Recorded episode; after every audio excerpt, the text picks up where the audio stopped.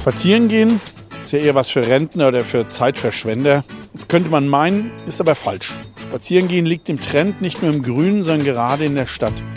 Wer Mainz wirklich kennenlernen will, der nimmt sich Zeit und erkundet Straßen, Gassen und Plätze zu Fuß. Warum Mainz so aussieht, wie es heute aussieht, die VRM-Hörspaziergänge erzählen es. Und noch ein kurzer technischer Hinweis. Der Hörspaziergang kann jederzeit auch gestoppt werden. Hallo und willkommen zur 42. Folge der Hörspaziergänge durch Mainz, dem akustischen Ableger unserer AZ-Serie Stadtspaziergänge. Mein Name ist Michael Bermeitinger, Redakteur der Allgemeinen Zeitung und Autor der Serie. Und wie immer steht mir meine Kollegin Theresa Eickhoff zur Seite, die unseren Podcast produziert. Heute steht der zweite Teil unseres Hörspaziergangs an, durch die zwölf dunkelsten, furchtbarsten Jahre unserer 2000-jährigen Mainzer Geschichte. Es geht um Mainz in der NS-Zeit, um Schlaglichter zwischen 1933 und 1945, um Kraft durch Freude, um die Deportation von Sinti und Roma, um Bücherverbrennung, Judenverfolgung und um die finale Vernichtung der Stadt. Wir beginnen den zweiten Teil unseres Hörspaziergangs am Rheinufer, genauer gesagt an dem Mäuerchen mit der runden Krone und blicken auf den Fischtorplatz mit dem Dom im Hintergrund. Lange war der Blick hier auf den Platz durch eine Kaponiere verstellt, ein Festungsbauwerk, wie man es heute noch am Feldbergplatz in der Neustadt findet. Diese Kaponiere musste dann 1930 weichen, als an dieser Stelle das Ehrenmal für Reichsaußenminister Stresemann errichtet wurde. Er hatte den Franzosen deren vorzeitigen Abzug aus dem Rheinland und auch aus Mainz abgerungen. Er starb schon 1929, aber Mainz und das befreite Rheinland erbauten ihm hier eine Ehrenhalle in Muschelkalk und Marmor. Sie wurde 1931 eingeweiht. Über eine Million Besucher ehrten ihn im ersten Jahr nur nicht die Nazis.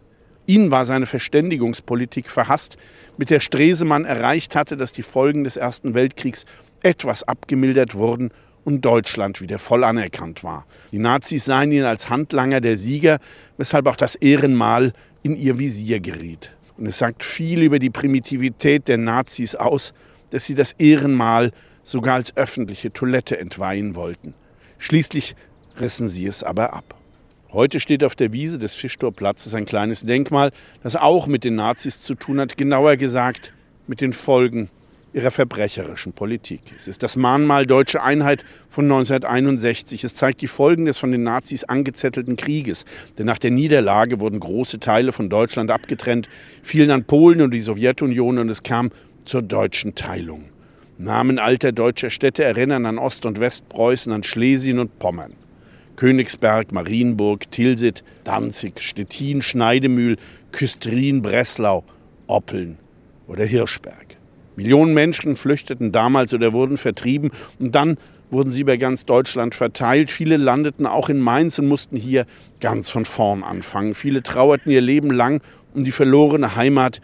Die Nazis haben unser Land verraten und verzockt. Wir gehen jetzt weiter am Rhein entlang bis Höhe Rathaus und bleiben dann dort seitlich davon am Ufer stehen.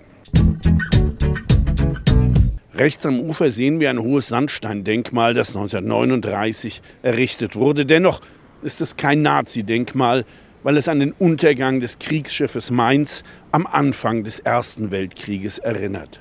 Schon seit den 1830er Jahren bringen Schiffe Reisende und Ausflügler nach Mainz oder von hier den Rhein hinunter, aber in der NS-Zeit wurde der Rheintourismus noch mehr belebt. Die NS-Organisation Kraft durch Freude, kurz KDF, wurde gegründet, um im ganzen Reich durch günstige Preise all jenen Ausflüge und Urlaube zu ermöglichen, die sie sich vorher nicht hatten leisten können. Ziel war, die ärmeren Schichten für sich zu gewinnen.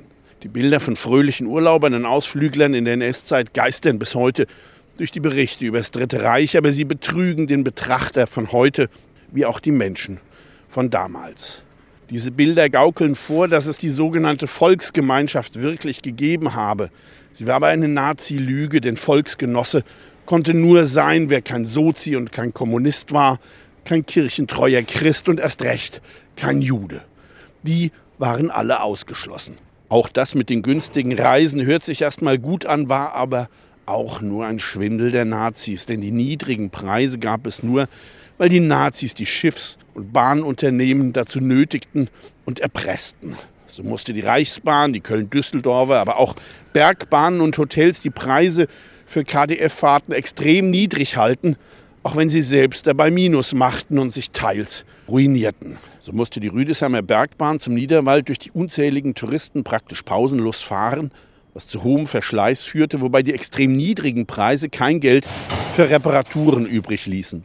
So war es mit allen Wohltaten der Nazis, alles auf Pump, auch die Hochrüstung.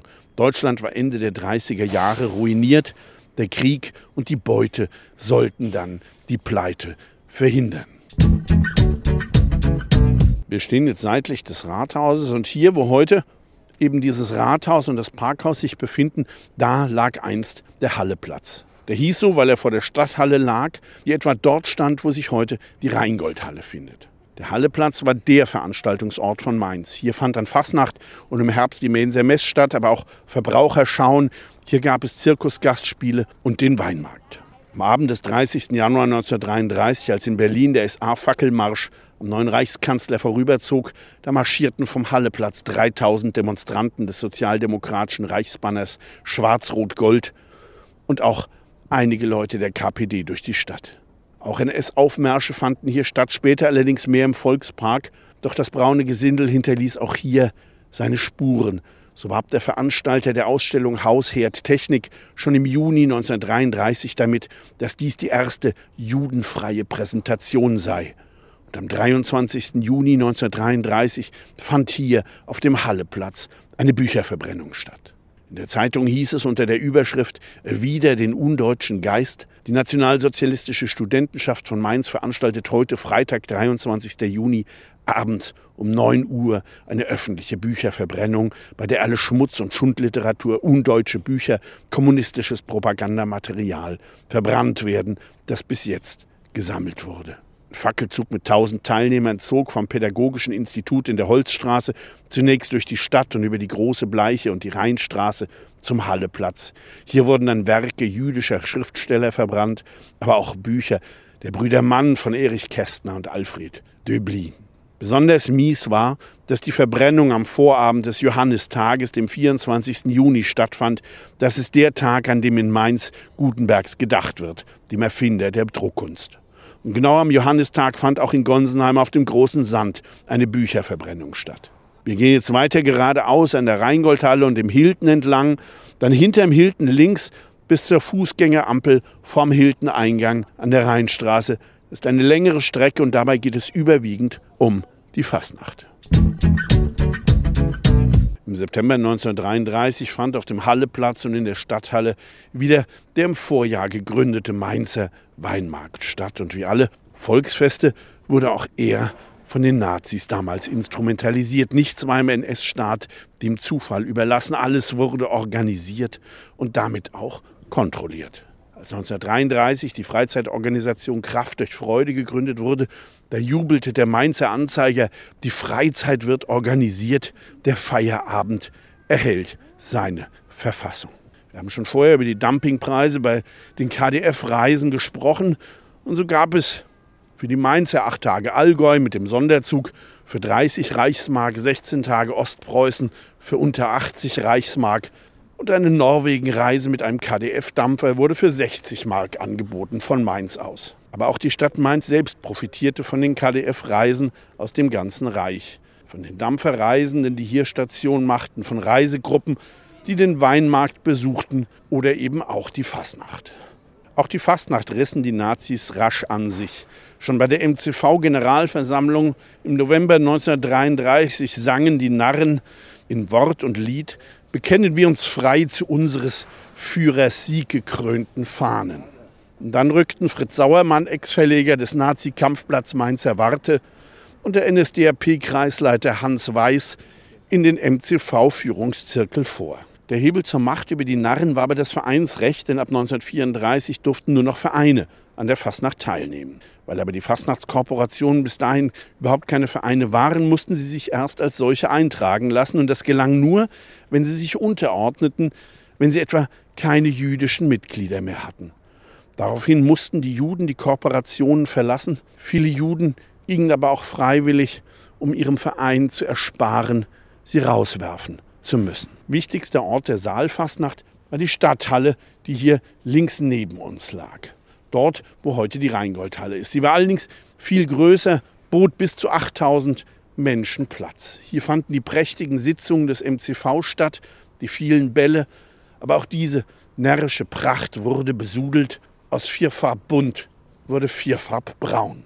Selbst eine Fastnachtsikone wie der tiefkatholische MCV-Protokoller Seppel Glückert, der vor 1933 noch aus der Bütt vor den Nazis gewarnt hatte und unternahm in jeder Kampagne eine Gratwanderung zwischen tolerablen Frechheiten und Anbiederei. Er deutete die Existenz des KZ Osthofen an. Martin Mundo machte eine Dachau-Anspielung. Aber das war den Nazis wohl gar nicht so unrecht als Warnung für alle. Glückert konnte bei seinem Status weitergehen als andere, aber auch er reimte Verse wie Braun sind wir jetzt all um die Reihe und fühle uns ganz wohl dabei. Der Jubel der Anzeige über Glückerts vorbildlichen Weg gesunden und urwürzigen Volksempfindens. Doch derselbe Seppel Glückert, der das KZ Osthofen als Thema in die Bütt gebracht hatte, war schon 1935 selbst ein Beschwichtiger. Alles halb so wild mit Nazis und Zensur und wer anderes behauptet, der sei ein Lügenbeutel. Und ein Jahr später lieferte er vor der deutschen Kolonie in London eine peinliche Hitlerhuldigung in Büttenrednermanier ab. Aber nach der Kampagne 1938 legte er das Protokoll nieder, resignierend vor den politischen Zuständen, wie es später hieß. Büttenredner brauchten übrigens einen Berufsausweis der Reichsfachschaft Artistik, der aber auch aberkannt werden konnte. Wenn jemand nicht mehr genehm war, dann hätte er in der Fastnacht nicht mehr auftreten dürfen. Also blieb man angepasst, aber es gab auch einige echte Nazis und Antisemiten unter den Fastnachtsrednern, am schlimmsten in der Kampagne 1939, als sie über die Kristallnacht und die vertriebenen, gequälten Juden dreckige, menschenverachtende Witze rissen. Hier in der schönen Stadthalle. Das war die Sprache und die Haltung, die den Weg zu den Gaskammern bereitete. Wir gehen jetzt links um das Hilton herum bis in Höhe des Haupteingangs und überqueren dort an der Fußgängerampel die Rheinstraße, treffen uns auf der anderen Seite an der Litfaßsäule Ecke Karmeliterstraße wieder. Wir stehen jetzt an der Litfaßsäule an der Ecke Karmeliterstraße, Rheinstraße und verharren hier noch einen Moment, während wir auf den sogenannten Domflügel des Hilton schauen. Das ist das Gebäude, an dem die Werbung für die Spielbank Mainz hängt. Genau an dessen Stelle stand einst das Hotel Hof von Holland. Es wurde in den 1830er Jahren gebaut, um den Rheinreisenden ein erstklassiges Hotel direkt am Rhein zu bieten. Und das blieb es auch bis zu seiner Zerstörung im Jahr 1942. Der holländische Hof war durch seine Lage gegenüber der Stadthalle immer das Standquartier des MCV und erlebte 1938 die prächtigste Kampagne, denn damals wurde der 100. Geburtstag des Mainzer Karnevalvereins gefeiert. Der Reichsrundfunk übertrug erstmals Sitzungen im Radio und zum Rosenmontag brachte Kraft durch Freude Zehntausende mit Sonderzügen aus dem ganzen Reich nach Mainz. Das Prinzenpaar waren zwei Auswärtige mit Mainzer Wurzeln. Die 16-jährige Hildegard Kühne aus der Berliner Gurkendynastie und der ältere Martin Ohaus, Gewürzhändler auf den Philippinen. Die Pracht, mit der die beiden in ihr Amt eingeführt wurden, war unglaublich und so etwas hat es auch seither nie wieder gegeben. Tragisch. Martin Ohaus kam 1945 bei der Befreiung von Manila ums Leben, als abziehende japanische Soldaten ihn im von ihm mitbegründeten deutschen Club in Manila mit Bajonetten niedermetzelten. Bei den beiden schweren Angriffen 1942 und 1945 wurde dieser Abschnitt der Rheinstraße mit seinen stattlichen Hotels vernichtet. Die Reste wurden 1949 abgerissen und der zerstückelte Wiederaufbau ohne eine gerade einheitliche Front hat dann die Rheinstraße hier zum zweiten Mal zerstört. Wir gehen jetzt hinter dem Hiltonflügel entlang auf der Löhrstraße, biegen dann die nächste rechts ab in die hintere Christophsgasse und gehen bis vor den Eingang des städtischen Altersheims. Die Löhrstraße ist heute nur noch ein kurzes Sträßchen von hier bis zur Quintinstraße Früher reichte sie vom neuen Zeughaus, also der heutigen Staatskanzlei, dann hier und am Eisenturm vorbei bis fast zum Heiliggeist am Brand. Es war eine enge Gasse, typisch für die Altstadt, mit schmalen Gebäuden, vielen Gasthäusern und Handwerksbetrieben. An den Eisenturm schmiegten sich kleine Häuschen, an denen man ab Mitte der 30er Jahre begann, das Fachwerk wieder freizulegen. Man wollte auch aus touristischen Gründen die Altstadt wieder herrichten, veranstaltete Lichter- und Spargelfeste am Eisenturm und auf dem Brand. Mainz entwickelte sich zum Tourismusort, auch durch Kraft, durch Freude. Aber 1942 mit dem ersten Angriff wurde hier alles hinweggefegt. Die ganze Fröhlichkeit, die ganzen Reisen, das war natürlich alles nur Fassade, hinter der sich rasch Unterdrückung und Terror breit machten. Da wurde ausgegrenzt, verschwanden Menschen in KZ und unzählige wurden auch aus Mainz ins Exil getrieben. Politische Gegner wurden schon ab März 1933 verhaftet, etwa ins neu gegründete KZ Osthofen gebracht, grausam gefoltert und oft genug auch ermordet. Eine größere Zahl von Juden kam 1938 während der Kristallnacht nach vorher schon aufgestellten Listen ins KZ Buchenwald. Doch die erste große Deportation galt den Sinti in Mainz. Am 16. Mai 1940 schwärmten frühmorgens Gestapo und Polizei aus und verhafteten 97 von 107 registrierten Sinti. Darunter waren 61 Jugendliche und Kinder, sechs von ihnen waren Säuglinge. Die Sinti lebten am Kirschgarten in der Welschnonnengasse und eben hier in der Birnbaumsgasse, die wir jetzt in der hinteren Christophsgasse gleich erreichen. Nach dem Wohnblock links führt gleich ein kleiner, meist zugeparkter Straßenstumpf auf die zugewucherte Grünfläche. Das ist aber nur ein Ast der Birnbaumsgasse. Wir gehen aber weiter. Dann oben links um die Ecke, bis wir gegenüber vom Haupteingang des städtischen Altersheims hinter einem Bauzaun einen weiteren Rest der Birnbaumsgasse sehen, die sich dann nach links zur Christophsgasse und nach rechts bis runter zum Postplätzchen fast an der Rheinstraße verzweigte. Man sieht noch das alte Straßenpflaster und die Bordsteine, ein untergegangenes Stück Altstadt. Dort bleiben wir stehen.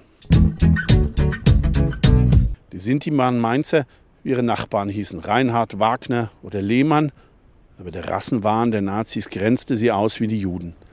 Als geborene Asoziale, so hieß es damals, wurden sie diffamiert und sie waren die erste Bevölkerungsgruppe, die deportiert und ermordet wurde.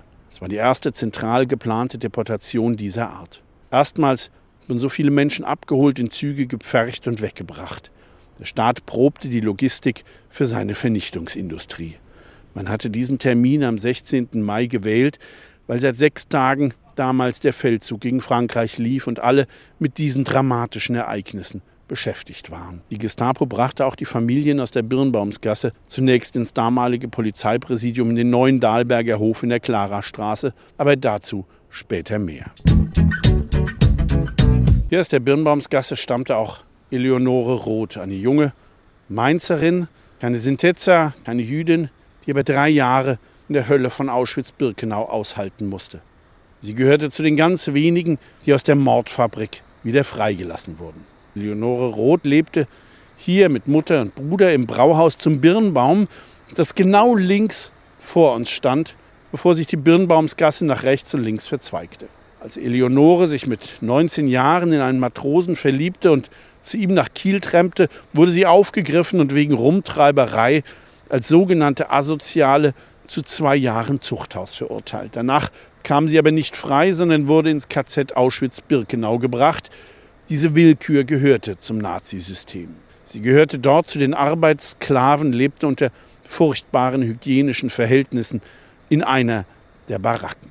Sie muss viel gesehen haben, denn das Frauenlager in Auschwitz-Birkenau grenzte genau an den Weg, über den die angekommenen Juden unter Schlägen, dem Gebrüll der SS-Männer und dem geifernden Gebell der Hunde in die Gaskammern getrieben wurden. Zwei dieser Gaskammern lagen gleich am Frauenlager. Daneben waren die Krematorien, über denen nachts der Feuerschein stand und deren süßlicher Rauch sich aufs Lager legte.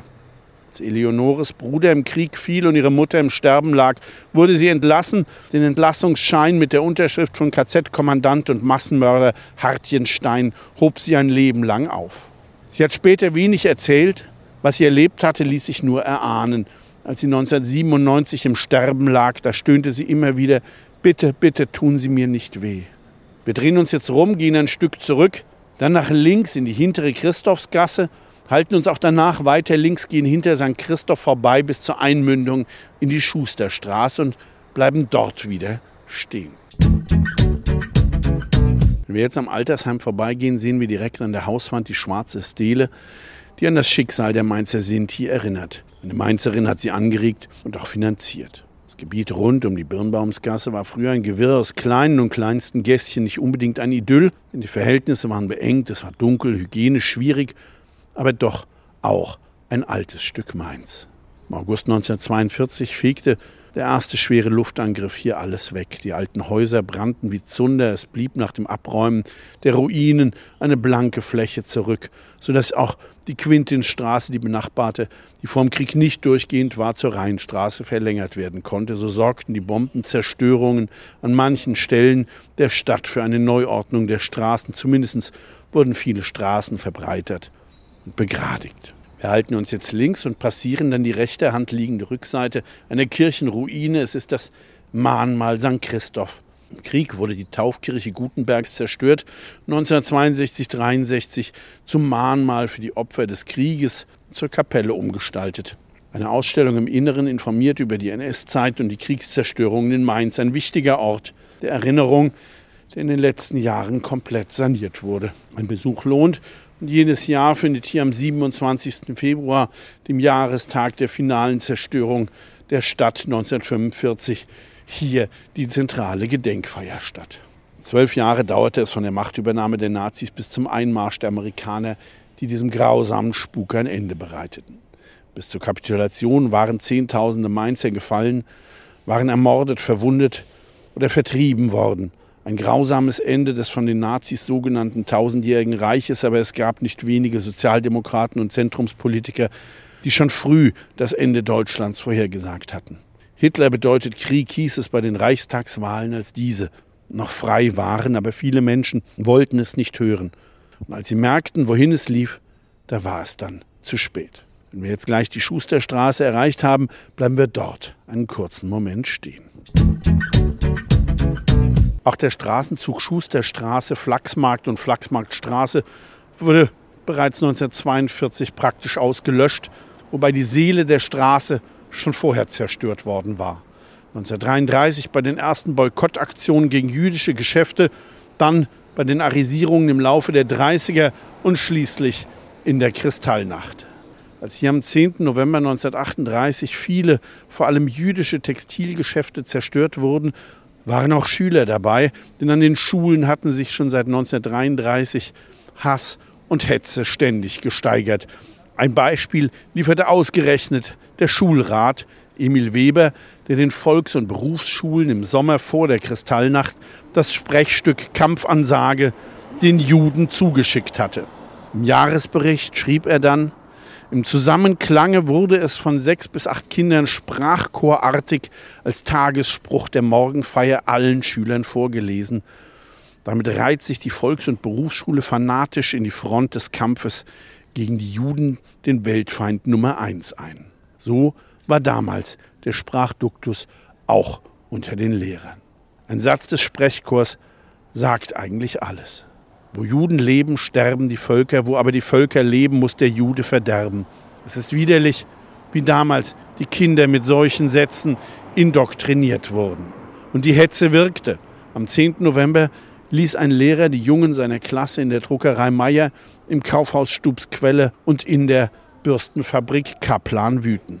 Wir überqueren jetzt die Schusterstraße und auf der anderen Seite geht es weiter. Wir gehen am Kaufhof nach links vorbei bis zum Haupteingang dort nach rechts in die Stadthausstraße bis zur Höhe Uhrenchrist und bleiben dort stehen. Bis in die 30er Jahre firmierte die Kaufhofkette unter Leonhard Tietz AG nach ihrem Gründer. Der stammte aus dem Städtchen Birnbaum bei Posen, gründete sein erstes Kaufhaus 1879 und 1893 schließlich eine Niederlassung in Mainz. Eine der erste von später 40 Kaufhäusern insgesamt. Fast zeitgleich gründete sein Bruder Oskar das Kaufhausunternehmen Hermann Tietz.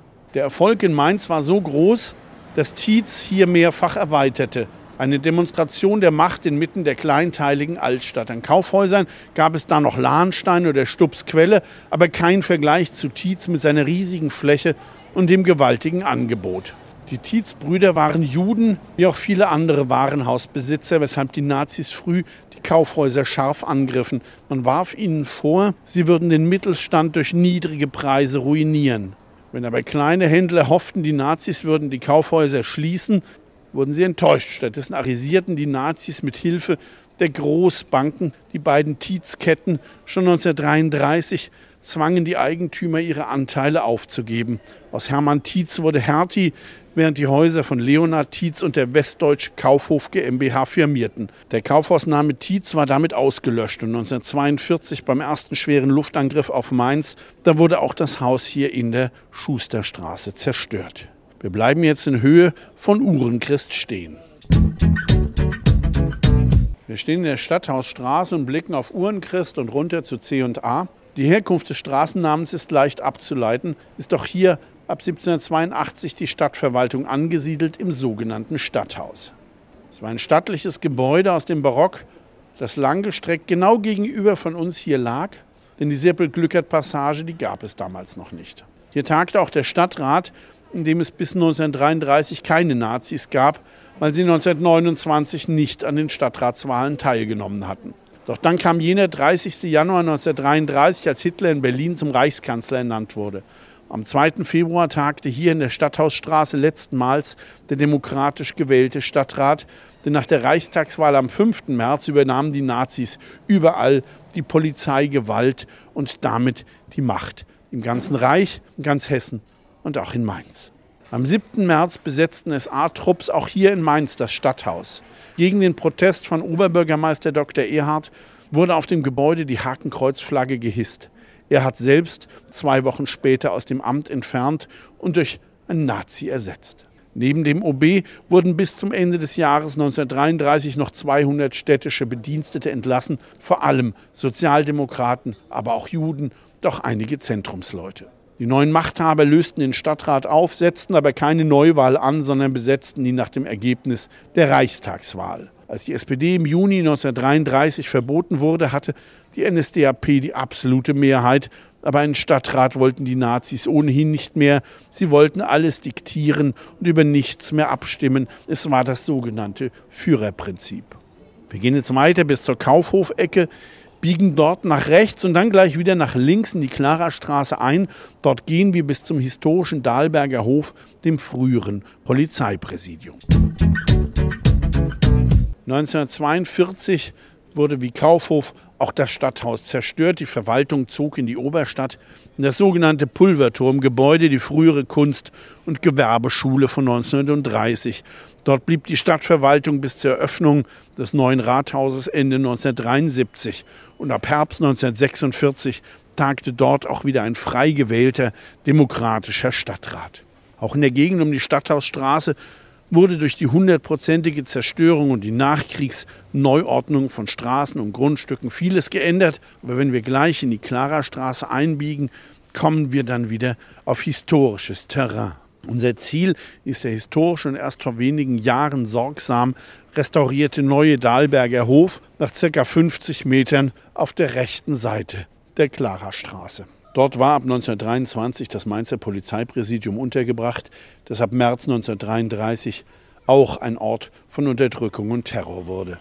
Denn auch wenn die Gestapo die Aktionen gegen Gegner und Juden plante, die Einweisung in KZ vornahm, in ihre Zentrale in der Kaiserstraße auch quälte und folterte, so brauchte sie dennoch die Polizei, um Verhaftungen und Deportationen durchzuführen. Wir bleiben jetzt am Haupteingang des Dahlberger Hofs stehen und haben damit auch die letzte Station unserer heutigen Tour erreicht.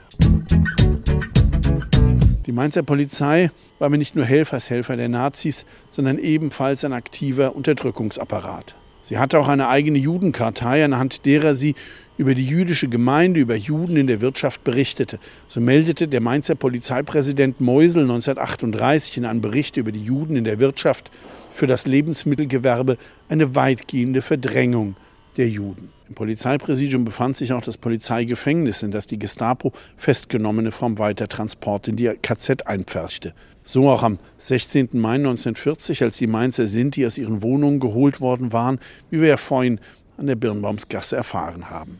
Sie wurden dann hierher gebracht und mussten im Polizeipräsidium ihre Pässe abgeben, bevor sie dann auf Lastwagen zum Güterbahnhof gefahren wurden. Dort wartete ein Zug, der sie und weitere Opfer aus Ingelheim und Worms und dem ganzen Südwesten ins Gefängnis Hohenasperg bei Stuttgart brachte. Von dort deportierte man sie ins Generalgouvernement, also das von den Nazis beherrschte Restpolen. Praktisch niemand kehrte je wieder heim.